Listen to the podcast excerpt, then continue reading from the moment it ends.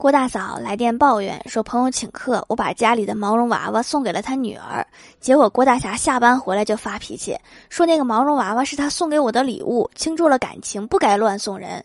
现在好了，我厚着脸皮给讨回来了。我开玩笑说，也许他把私房钱藏在娃娃里了呢。